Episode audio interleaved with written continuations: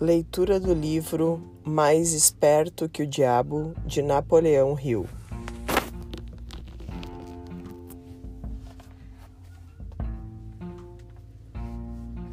Capítulo 3 Uma estranha entrevista com o diabo.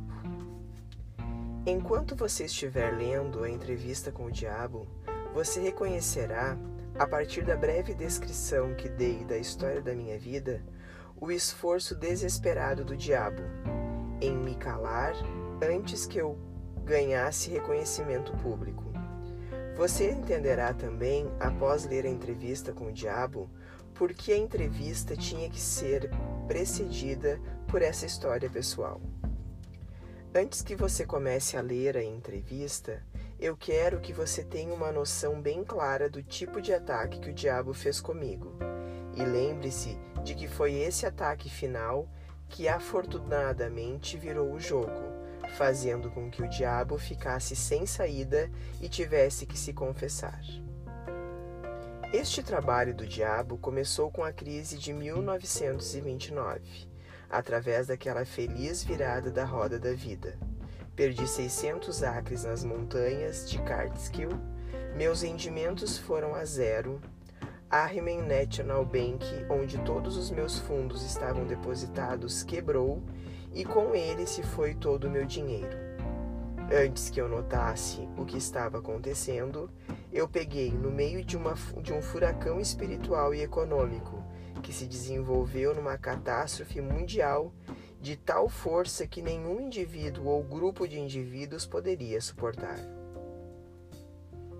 Enquanto esperava a tempestade passar e todo o medo que estava empalhado ceder, me mandei para Washington, a cidade onde comecei o trabalho após o meu primeiro encontro com Andrew Carnegie, quase um quarto de século antes. Parecia que não havia nada que eu pudesse fazer, exceto sentar e esperar. Tudo que eu tinha era tempo. Após três anos de espera sem resultados tangíveis, minha alma incansável começou a me empurrar de volta para o serviço.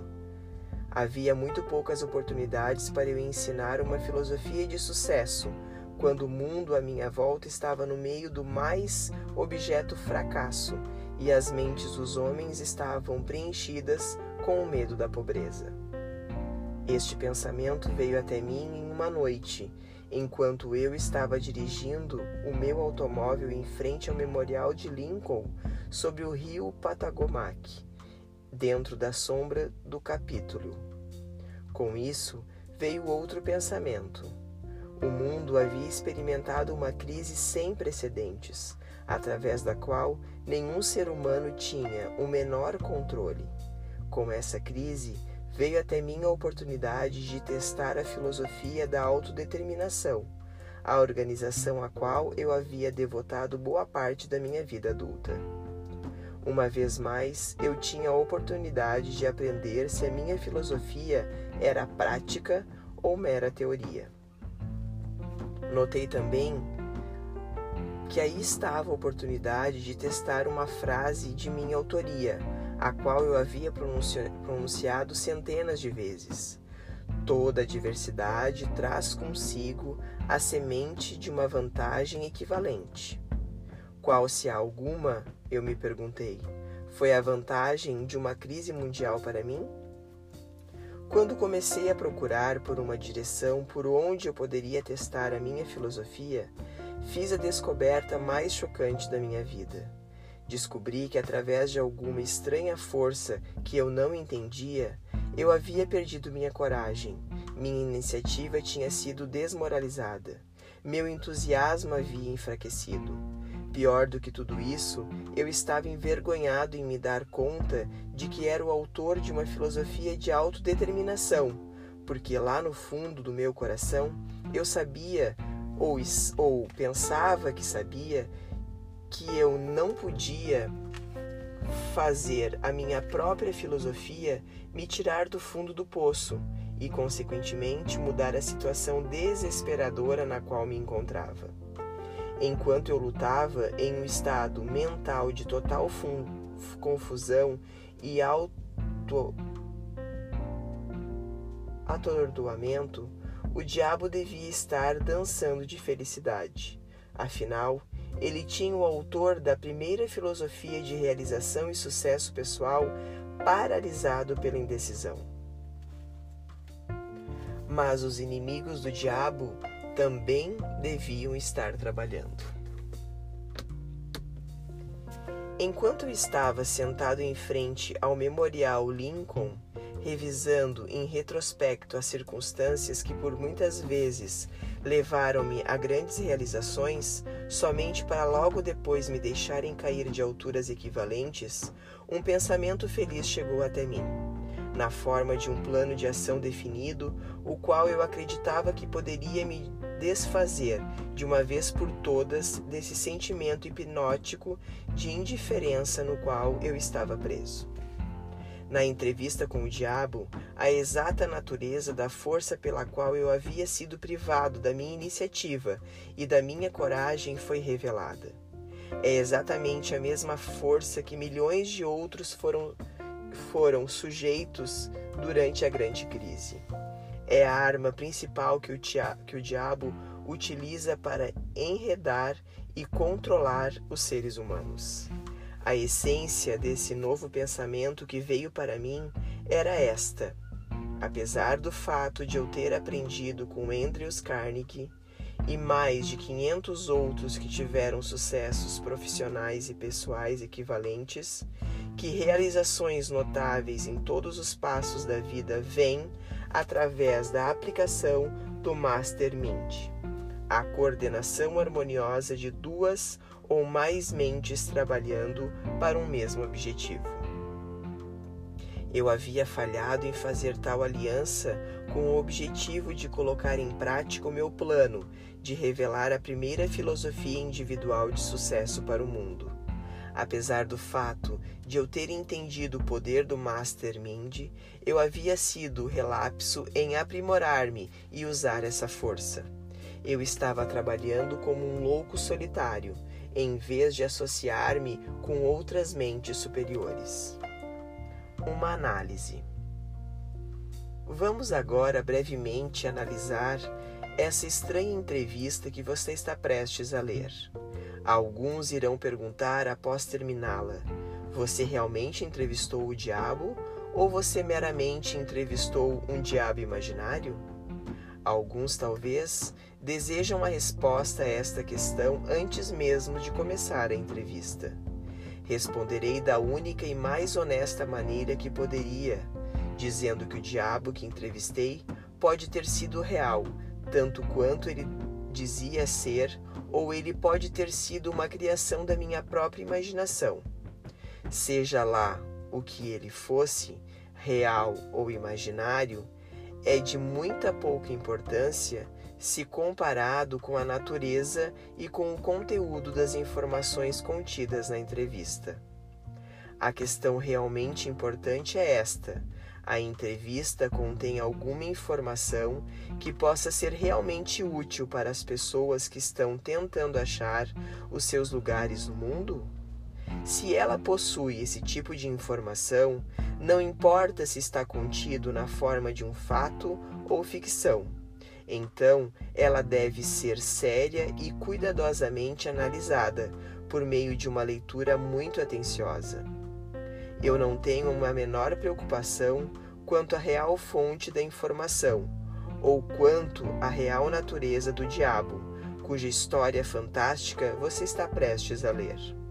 Estou somente preocupado com o fato de que a confissão do diabo encaixa-se perfeitamente com o que eu tenho visto na vida. Acredito que a entrevista contém informações de benefícios práticos para todos aqueles que ainda não acharam a vida amigável. E a razão pela qual eu acredito nisso é que eu fiz com que o tema central deste livro me trouxesse toda a felicidade de que preciso, na forma que mais se encaixa na minha natureza. Eu tive o suficiente de experiências com os princípios mencionados pelo diabo, de tal forma que posso assegurar que eles farão exatamente o que ele diz que farão. Isso é suficiente para mim. Então, passo a história dessa entrevista para você, para que seja lá de qual maneira consiga extrair dela o máximo possível de dividendos em termos financeiros e pessoais. Talvez você consiga grandes valores em termos financeiros, se você aceitar o diabo como sendo o que ele diz que é, baseando-se na sua mensagem, que seja lá o que for que ela lhe possa trazer e que você consiga aplicar da melhor maneira possível, não se preocupando em fazer quem é o diabo ou se realmente ele existe. Se você quiser minha honesta opinião, eu acredito que o diabo é realmente quem ele diz ser. Agora, vamos analisar a sua estranha confissão. Após forçar sua entrada na consciência do diabo, o senhor humano começou a entrevista que o diabo não queria dar, com questões que ele não poderia deixar de responder. Aqui começa a entrevista com o diabo. Pergunta: Eu descobri o código secreto pelo qual tenho acesso aos meus pensamentos. Vim para lhe fazer algumas perguntas muito simples. Exijo que você me forneça respostas diretas e verdadeiras. Você está pronto para a entrevista, senhor Diabo? Resposta: Sim, estou pronto. Mas primeiro você deve se dirigir a mim com mais respeito. Durante essa entrevista, você se dirige a mim somente como Sua Majestade. Pergunta: Com que direito você exige tal respeito real? Resposta: Você deve saber que eu controlo 98% das pessoas do seu mundo. Você não acha que isso é motivo suficiente para me dar um título de realeza? Pergunta: Você tem prova do que está afirmando? Resposta: Sim, tenho provas em abundância. Pergunta: No que consiste as suas provas? Resposta: Consistem de muitas coisas. Se você quer respostas, você dirá a mim como Sua Majestade. Algumas coisas você entenderá e outras não. Para que você entenda meu ponto de vista, descreverei a mim mesmo e corrigirei a falsa noção que as pessoas têm de mim e de onde eu habito. Pergunta: Esta é uma ótima ideia, Sua Majestade. Comece me contando onde você mora e então descreva a sua aparência física. Resposta: Minha aparência física? Bem, meu querido senhor humano, eu não possuo um corpo físico. Um corpo físico me colocaria em desvantagem e seria um fardo que eu teria que carregar, tal como vocês, criaturas humanas, o carregam ao longo da vida. Eu consisto de energia negativa e vivo nas mentes das pessoas que têm medo de mim. Também ocupo metade de cada átomo da matéria física e cada unidade de energia mental e física. Talvez você entenda melhor a minha natureza se eu lhe disser que sou a porção negativa do átomo. Pergunta: Ah, eu entendo o que você está querendo dizer. Você está preparando o terreno para dizer que se não fosse por você, não haveria mundo, nem estrelas, nem elétrons, nem átomos, nem seres humanos, nada. Não é isso? Resposta: Verdade. Você está absolutamente certo. Pergunta: Bem, se você ocupa somente metade da energia e da matéria, quem ocupa a outra metade? Resposta: A outra metade é ocupada pela minha oposição. Pergunta: Oposição? O que você quer dizer com isso? A oposição é o que vocês humanos chamam de Deus. Então, você divide o universo com Deus É isso que você está dizendo? Resposta: Não. É o que eu estou dizendo. Isso é um fato. Antes do final desta entrevista, você entenderá por que as minhas afirmações são verdadeiras. Você também entenderá por que elas têm que ser verdadeiras ou não poderia haver um mundo como você o conhece, muito menos criaturas humanas como você. Eu não sou nem de perto uma besta com um garfo e um rabo pontudo. Pergunta mas você controla as mentes de 98 em cada 100 pessoas. Você mesmo disse. Quem causa toda a miséria deste 98% do mundo controlados pelo diabo, se não é você? Resposta: Eu não disse em momento algum que não sou a causa de toda a miséria do mundo. Por outro lado, me vanglorio disso. O meu negócio é representar o lado negativo de tudo, incluindo os pensamentos negativos de vocês humanos. De que outra maneira eu poderia controlar as pessoas? A minha oposição controla os pensamentos positivos. Eu controlo o pensamento negativo. Pergunta: Como você assume o controle das mentes dessas pessoas? Resposta: ah, isso é fácil. Eu simplesmente entro em suas mentes e ocupo o espaço que não é usado do cérebro humano. Eu planto as sementes do pensamento negativo nas mentes das pessoas e desta forma eu consigo ocupar e controlar o espaço. Pergunta: Você deve ter muitos truques e ferramentas pelas quais você ganha o controle e o acesso à mente humana. Resposta: Para ser claro, eu emprego truques e meios para controlar o pensamento humano. Os instrumentos que uso também são inteligentes. Pergunta: Vá em frente e me descreva os seus truques inteligentes, Sua Majestade. Resposta: um dos mais astutos instrumentos que uso para o controle da mente humana é o medo. Planto a semente do medo nas mentes das pessoas e, conforme essas sementes germinam e crescem através do uso contínuo dos pensamentos negativos, controlo o espaço que elas ocupam.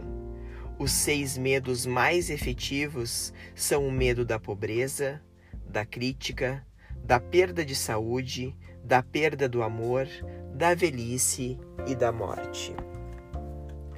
Qual desses seis medos mais o ajuda a assumir o controle, Sua Majestade? Resposta: O primeiro e o último, pobreza e morte. Em um momento ou outro durante a vida, amarro as pessoas através de um deles ou até de ambos planto esses medos nas mentes das pessoas de forma tão inexorável que elas acreditam que esses medos são sua própria criação. Realizo essa tarefa fazendo com que as pessoas acreditem que eu estou lá, esperando-as no portão de entrada da próxima vida, esperando para julgá-las e puni-las por toda a eternidade. É claro que não posso punir ninguém, exceto na própria mente dessa pessoa através de alguma forma de medo. Mas medo daquilo que não existe é tão útil para mim quanto medo daquilo que existe. Todas as formas de medo ampliam o espaço que ocupo na mente humana. Sua Majestade, você explicará como ganhou esse controle sobre os seres humanos? Resposta: a história é muito longa para ser contada em poucas palavras. Tudo começou há mais de um milhão de anos, quando o primeiro homem começou a pensar. Até aquele momento, eu tinha o controle sobre todos os homens, mas inimigos meus descobriram o poder do pensamento positivo e o colocou nas mentes dos homens. Aí então começou uma batalha, de minha parte, para permanecer no controle. Até esse momento, eu tenho me saído muito bem. Tenho perdido somente 2% das pessoas para a oposição. Pergunta: O que eu posso extrair da sua resposta é que os homens que pensam são os seus inimigos. Isso está certo? Resposta: Isto não está certo, mas está correto. Pergunta: Me conte mais sobre o mundo em que você vive. Resposta: Vivo onde quer que eu escolha. O tempo e o espaço não existem para mim. Sou uma força que, para descrever melhor para você, deve ser considerada como energia. Meu lugar físico favorito, conforme lhe falei, são as mentes das pessoas. Controlo uma parte do espaço do cérebro de cada ser humano. A quantidade de espaço que eu ocupo na mente de cada indivíduo depende do quanto e de que tipo de pensamento essa pessoa mantém em sua mente. Conforme já lhe falei, não posso, sob nenhuma hipótese, controlar uma pessoa que pense. Pergunta: Você fala da sua oposição. O que você quer dizer com isso? Resposta: O meu oponente controla todas as forças positivas do mundo, tal como o amor, a fé, a esperança, o otimismo.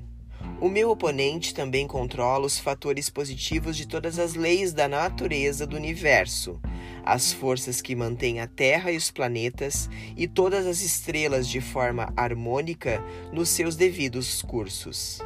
Mas essas forças são ínfimas em comparação com aquelas que operam na mente humana, que está sob o meu controle. Como você pode ver, não tenho nenhuma intenção de controlar estrelas e planetas. Prefiro controlar as mentes humanas.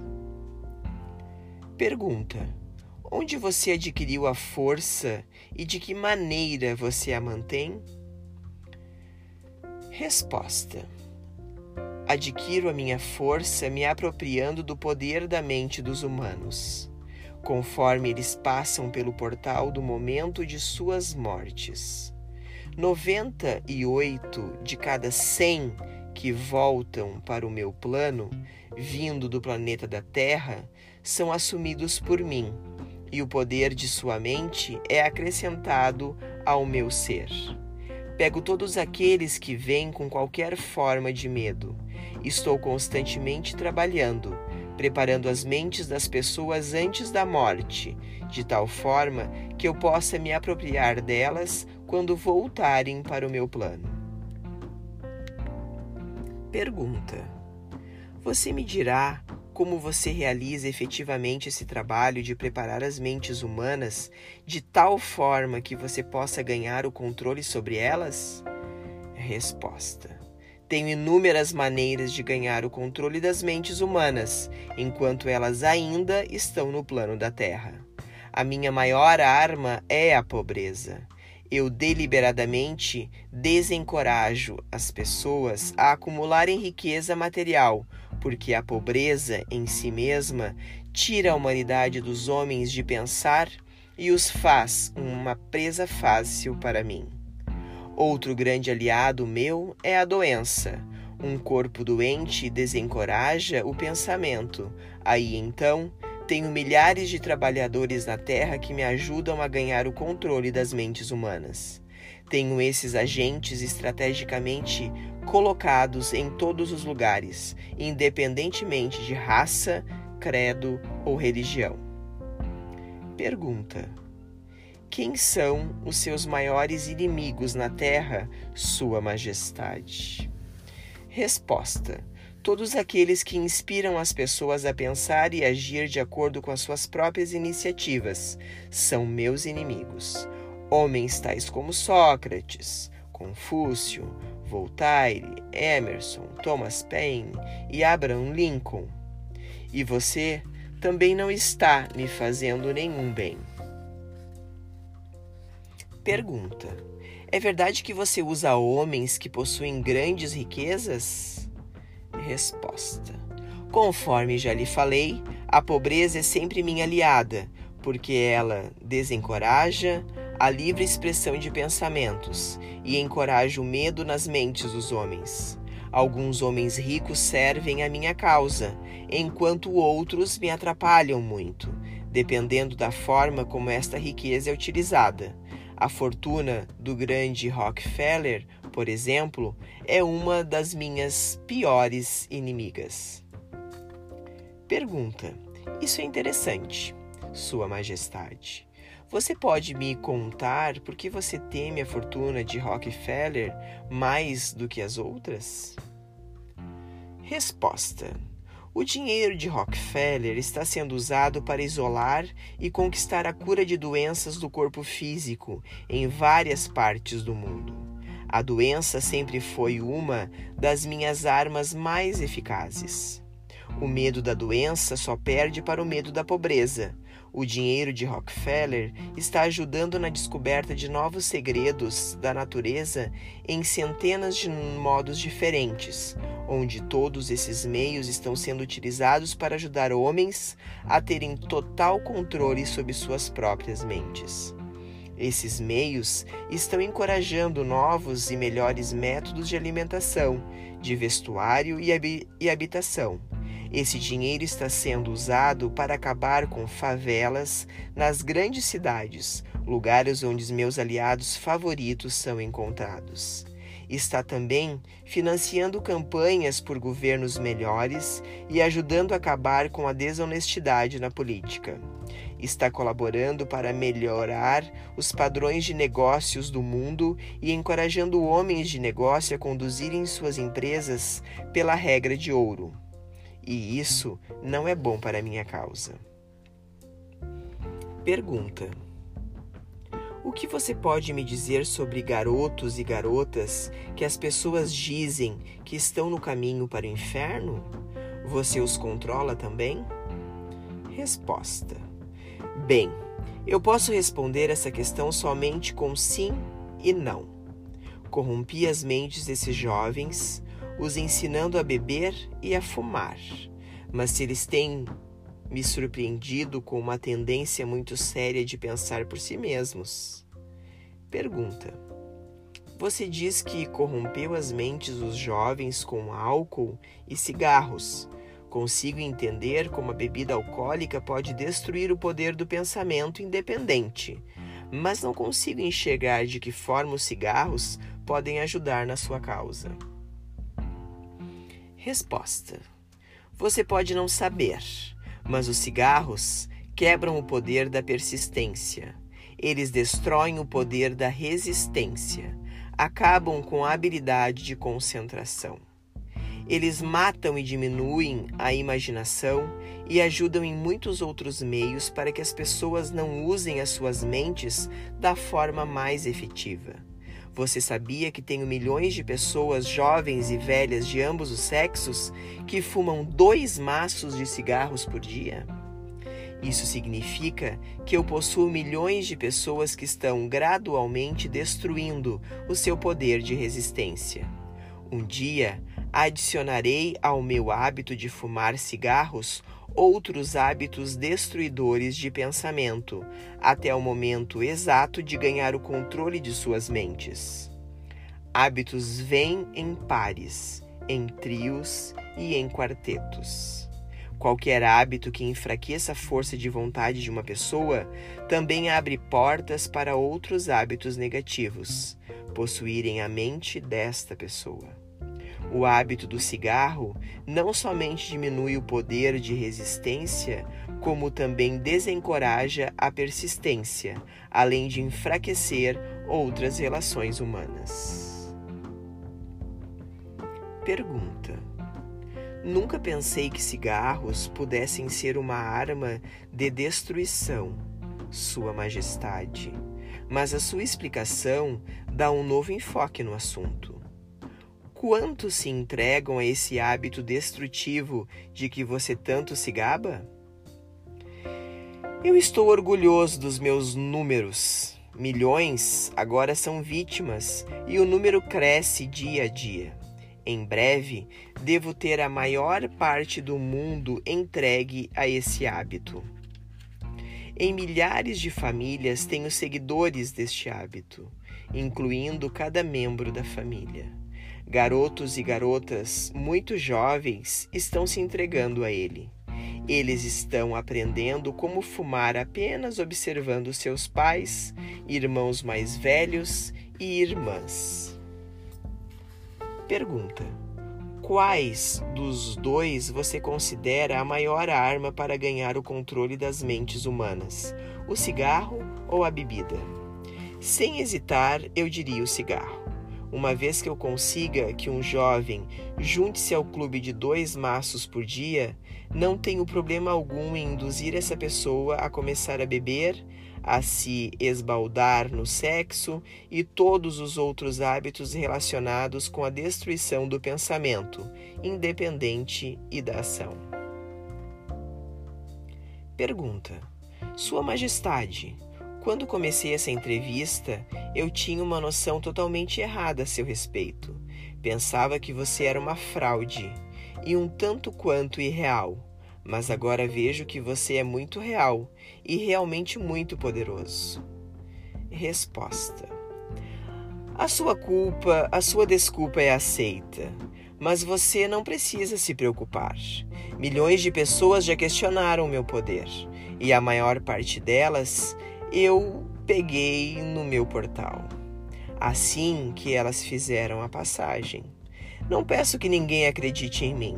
Prefiro que as pessoas tenham medo de mim. Não sou um mendigo. Consigo tudo o que eu quero pela inteligência e pela força. Mendigar para que as pessoas acreditem nos meus princípios não faz parte de minha natureza, e sim de minha oposição. Pergunta: Sua Majestade, por favor, me perdoe se eu estiver sendo rude, mas eu não seria capaz de me olhar no espelho novamente se não lhe dissesse aqui e agora que você realmente é uma desgraça, porque se aproveita de pessoas inocentes. Sempre tive o conceito errado a seu respeito. Eu pensava que você era gentil e sutil suficiente para deixar as pessoas em paz enquanto elas estivessem vivendo, que você torturava suas almas somente após a sua morte. Mas agora vi, pela sua própria confissão, que você destrói o direito ao livre pensamento e faz com que pessoas vivam um verdadeiro inferno na Terra. O que você tem a dizer em relação a isso? Resposta. Eu consigo o que quero exercendo o autocontrole. Não é tão bom para minha causa, mas sugiro que você me imite em vez de me criticar.